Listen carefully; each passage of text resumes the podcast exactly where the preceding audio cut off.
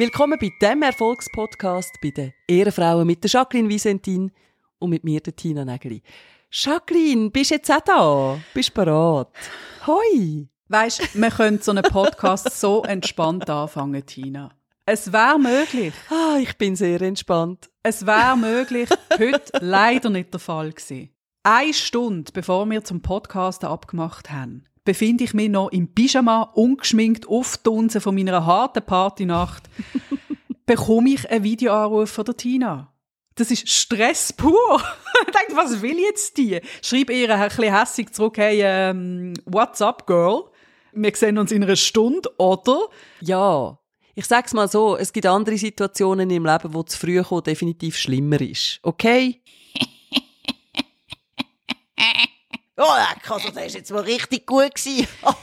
Den habe ich ja noch nie gehört. Also auf jeden Fall bin ich jetzt heute einfach ausnahmsweise mal eine Stunde zu früh.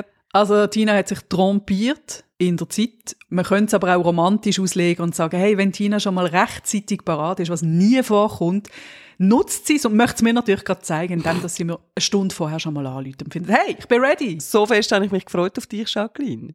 Gut, jetzt bin ich einfach ein bisschen gestresster, weil wir einfach viel früher anfangen, aber hey, dafür habe ich auch dein Geburtstagsgeschenk an mich weggegeben. Was? Einfach, dass das so ein bisschen ausgeglichen ist, jetzt kann ich es dir ja erzählen. Ja. Tina hat mir ein wunderschönes Bild geschenkt von einer Lieblingskünstlerin von mir. Also Tina hat mich ja besucht in Basel. Wunderschönen Tag haben wir zusammen verbracht. Jetzt ist das so in einem Karton gelegen und ich habe Altpapier entsorgt. Nein!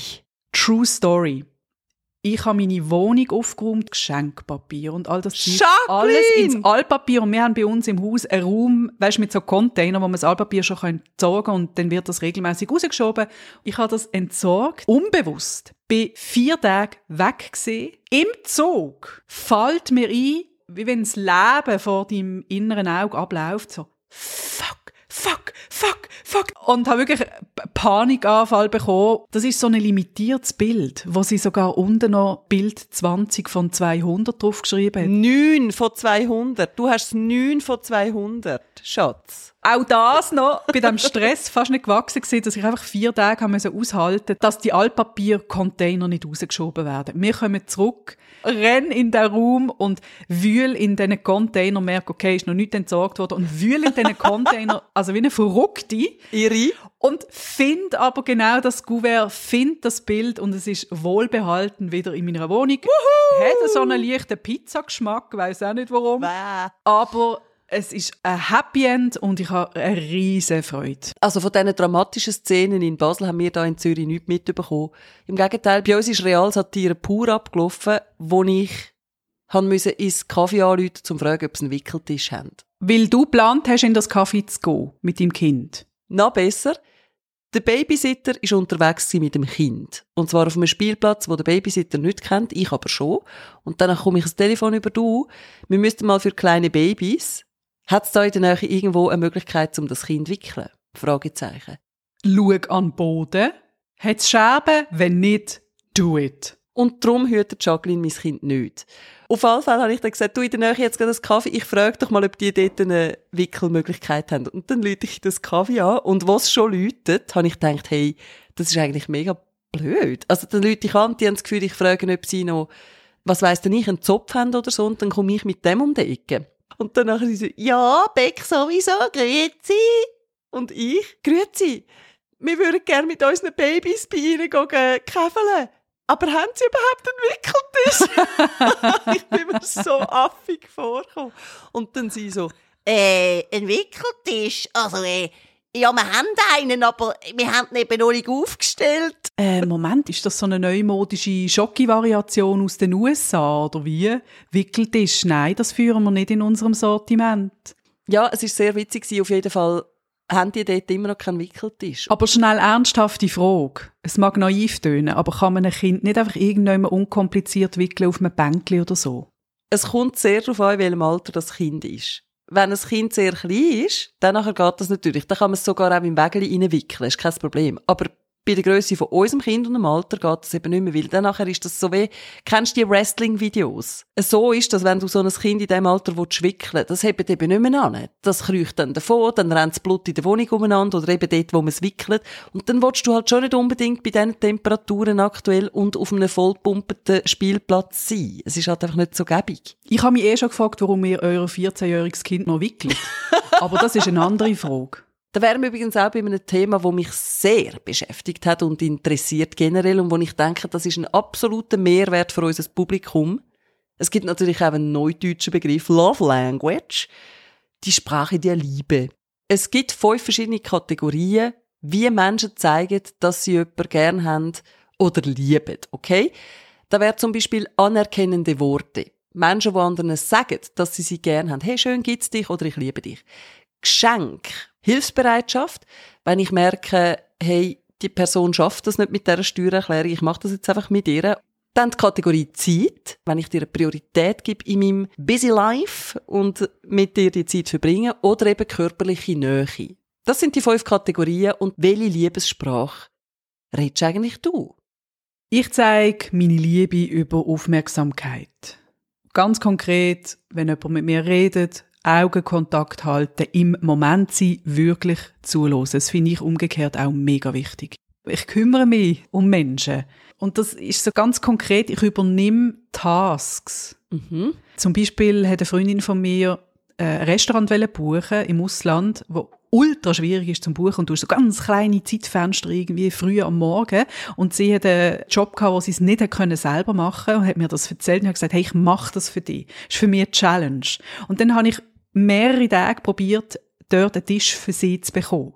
Oder äh, ein Freund erzählt mir von einem Problem, sei das psychisch, sei das ähm, Real. ist wirklich ein Problem. Das ist recht schlimm. Gut, nur dass natürlich, wir wissen ja in diesem Podcast, dürfen wir so blöde Witze machen, wir wissen ja, dass psychische Probleme auch reale Probleme sind. Okay, weiter. ist ja völlig klar. Dann recherchiere ich und präsentiere Lösungen. Nicht ungefragt, so unverschämt bin ich dann doch nicht. Und es gibt auch nicht ein Dossier, eine Seite langs von mir, wo da einfach per E-Mail verschickt wird. Aber es ist dann wirklich, wenn man sich das nächste Mal trifft, würde ich dann sagen, hey, ich habe da gelesen, wir können das und das und so, komm, mach doch das mal. Stimmt, du tust keine Mails schicken. Du schickst Brieftauben. Ich habe mich letztes Jahr gefragt, was macht eigentlich der Schwarm Brieftauben auf meinem Balkon raus, bis ich gemerkt habe, das war mal wieder einfach ein Tipp von der Jacqueline, wenn ich mein Leben könnte besser meistern. Alle haben so einen Zettel im, im Schnabel gehabt, mit Adressen von Therapeuten, mit einem Spa. Nein, das ist leider nicht so. Sie haben alle gesagt, das Kilo Papier an ihren Schenkel, das ist jetzt einfach zu viel des Guten. Zu viele Infos. Ja. Okay. Der Grund, warum ich wichtig finde, dass man darüber redet, ist, weil es bei mir relativ lang gedauert hat, bis ich das wirklich aktiv gecheckt habe. Es gibt im Fall einfach Leute, die dir nie sagen, dass sie dich gern haben. Wie sie das einfach nicht machen, mit niemandem. Und ich glaube, man hat so ein entspannteres Leben, wenn man das merkt. Es geht ja nicht nur um so ein banales Beispiel wie jetzt das. Also es geht ja vielleicht auch darum, dass man im Umfeld jemanden hat, wo wahnsinnig viel abmacht und einem immer so ein bisschen irgendwo dazwischen squeezed. Ja so ein bisschen reindrückt, aber sich nie so bewusst Zeit nimmt für einen. Und wenn das für mich eine Liebessprache ist, sich Zeit nehmen für jemanden und dieser Person eine Priorität zu geben, dann bin ich natürlich latent enttäuscht. Wenn ich aber weiss, das ist gar nicht die Art und Weise, wie die Person zeigt, ob sie jemanden gerne hat oder nicht, das ist der gar nicht wichtig, dann kann es mir wirklich gleicher sein, weißt Mhm. Und darum finde ich noch gut, wenn man das einfach mal gehört hat und wenn man sich das vielleicht bei sich mal überlegt und auch weiss, hey, ich mache das so. Das heisst einfach nicht, dass alle anderen auch so machen müssen. Ja. Ich verschenke einen Maserati, wenn ich eine geile Busle finde. Das sollten aber nicht alle so machen. Bei mir ist es aber schon auch noch das Umarmen. Leute, die ich gerne habe, umarme ich einfach unheimlich gern. Ja, das kann ich bestätigen. Das sagst du ja auch, wenn ich dich irgendwie eine Viertelstunde lang im Schwitzkasten habe. Tina, ist jetzt auch gut, ich bekomme keine Luft mehr. Ist gut. Hallo, Tina. Ich will einfach ganz sicher sein, dass die Botschaft ankommt. Oder eben, ich bin auch jemand, der Geschenke macht. Wo dann höre ich etwas, wo du sagst, hey, das finde ich so toll und dann sehe ich das noch und dann kaufe ich das und schenke dir das. Und dann muss auch nicht Geburtstag, Ostern oder Weihnacht sein, damit ich dir das schenke. Das schenke ich dir dann einfach. Es kann auch Valentinstag sein. Schön, dass es du sagst. Einfach, dass die Geschichte auch noch schnell erwähnt ist. Tina hat mir einen wunderschönen Blumenstrauß am Valentinstag überbracht. Also nicht persönlich. Das hätte ich natürlich auch schön gefunden, wäre eine schöne Love Language gewesen. Einfach Zweisamkeit mit einem Blumenstrauß, aber das Ticket auf Basel ist ja dann vielleicht doch ein bisschen zu teuer gewesen. Ich habe geschafft, okay? Prioritäten setzen, Tina, wäre drin gelegen. Nein, sie hat es übermitteln lassen. Das ist an meinem Arbeitsort abgegeben worden und ich bin freundlich darauf hingewiesen worden, sie haben Blumen bekommen. Die Leute haben natürlich schon grinst. Am Valentinstag sind Blumen abgegeben worden. Spannend habe ich eigentlich gefunden, dass einfach eine Karte draufgeklebt worden ist mit einem Klebstreifen. Das heißt, die Karte haben einfach können lüpfen und drunter ist deine Botschaft gewesen.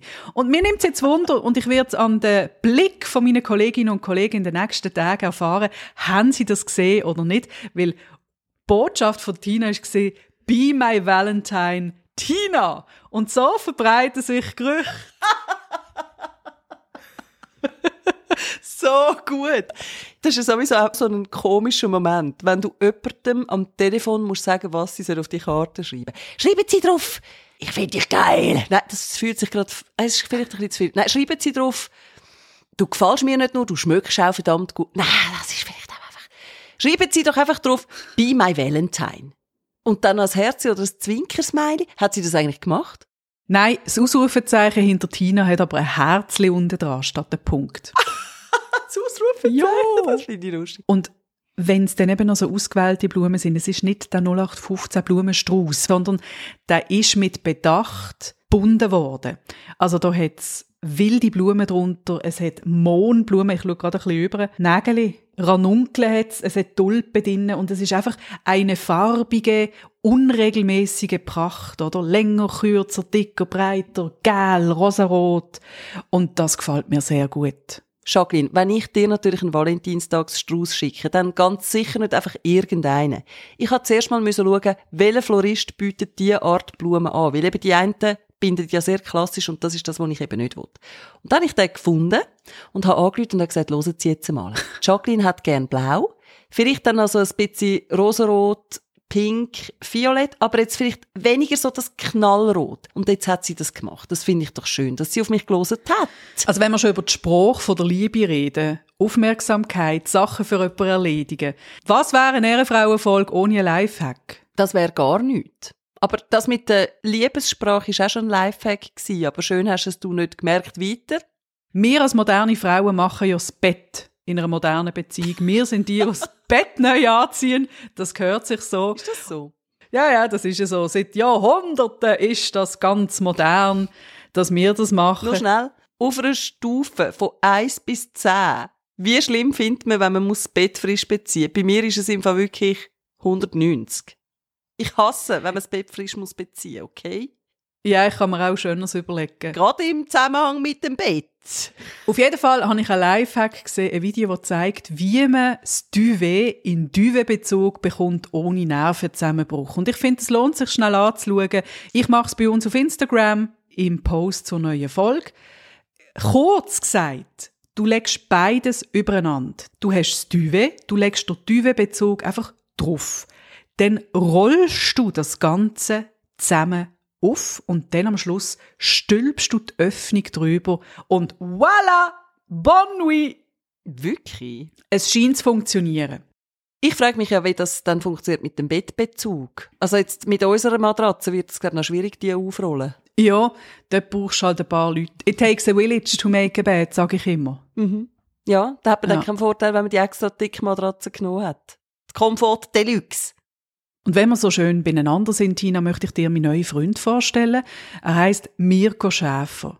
Ich habe einen Spiegelartikel über ihn gelesen und mich instantly verliebt. Ja. Der Mirko ist ein Spielerklärer. Hast du schon mal davon gehört? Nein, hast du nicht. Ich nehme es vorweg, weil es gibt, glaube ich, etwa fünf auf der Welt. Wenn einem Jacqueline richtig gern hat, dann tut sie einem auch die Fragen für sich selber gerade beantworten. Ja, weiter. Er kennt die Regeln von ca. 2000 Spielen. Wie viel kennst du? Wie viele Regeln? Nein, Regeln sagen mir nichts. I'm a free-spirited mind, Madea.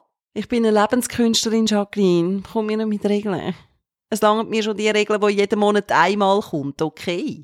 Du bist so der Pain in the Ass, wenn man eine Spielrunde macht und du einfach findest, äh, das ist kompliziert. Äh, komm, wir machen das einfach. Ich bin die, die nicht möchte zuhören, genau. Die finden so, hey, muss es sein? Wir machen einfach ein Spiel, das wir schon kennen. Das Spiel erklären ist wirklich äh, etwas vom Schlimmsten.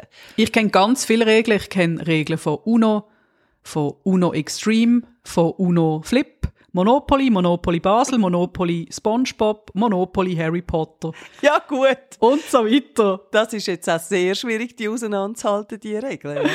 Hey, kürzlich, nur schnell eine Randbemerkung, hat jemand versucht, in einer Runde uns das Jassen beizubringen. Der Schieber. gut, die Regeln kenne ich. 50% von diesen Leuten sind schier verzweifelt. Klar, es ist etwas Learning by Doing, oder? Man muss es ausprobieren, man muss so ein bisschen die Regeln verinnerlichen. Aber es ist wirklich sehr lustig, zu schauen, wie die Leute durchgefallen sind und einfach, also offenbar verlehrt unsere Menschheit äh, äh, so die Fähigkeit, einfach mal ruhig zuzulassen und Frust zu ertragen. Zurück zum Spielerklärer.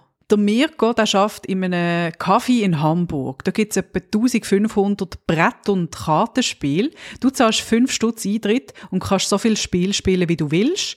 Und er läuft dann wie ein Sommelier um und tut dir erklären, wie das Spiel funktioniert. Ja, und der muss wahrscheinlich auch einiges aushalten, oder? Gerade bei UNO, wenn der dann erklärt, wie es wirklich läuft und die Leute so, was?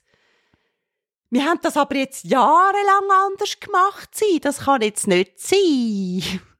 Aber jetzt stell dir mal vor, der Mirko wäre wirklich dein Freund. Ja. Und du willst mit ihm irgendetwas besprechen, vielleicht mal etwas über dein Leben. Und er erklärt dir einfach das neueste Ravensburger Puzzle. Wir fangen mal basic an, Jacqueline. Das sind ganz viele lustige Teile und die passen ineinander. Jetzt musst du einfach das richtige Stück finden. So. Und ich komme dann am Montag wieder. Was nicht passt, wird passend gemacht, Jacqueline. Es ist ganz einfach. Mich fasziniert der Mirko aus einem Grund. Ich habe eine grosse Sympathie für Menschen, die leidenschaftlich etwas machen. Die ein Hobby haben, die vielleicht auch ein bisschen untypisch sind, aber so richtig zufrieden sind. Und vor allem ist er auf diesem Gebiet offenbar ein Unikum. Ich meine, wie krass ist es? 2000 Spiele. Und wir haben ja auch schon über die Siedler von Katan und sonstige Strategiespiele geredet. Das ist zum Teil so kompliziert. Mir ist völlig klar, Jacqueline, dass dir der sympathisch ist, wenn er etwas so leidenschaftlich macht.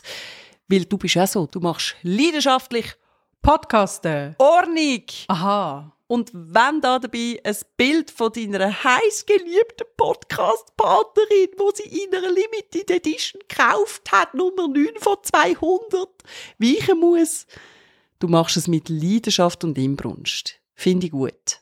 Das muss ich mir wahrscheinlich jetzt noch ein paar Folgen lang anhören, aber fair enough. Ich habe es verdient. Ich habe es verdient. Aber es ist ein Happy End. Und vielleicht fasziniert es mich auch darum, weil ich finde, Spiel, also ich würde jetzt lügen, wenn ich behaupte, ich spiele regelmäßig. Ich finde, Spielen funktioniert auch ein bisschen wie eine Flucht aus dem Alltag. Also die einen schauen eine Serie auf Netflix und man könnte ja auch mal so ein Spiel spielen. Und das finde ich eigentlich noch schön in der heutigen Zeit, wo wir so strapaziert werden, auf sämtlichen Ebenen. Also ich hatte so eine Phase, gehabt, wo ich mega viele Sachen in meinem Kopf hatte. Mega viel müssen denken und ich einfach zu oben wollen, irgendetwas Banales machen.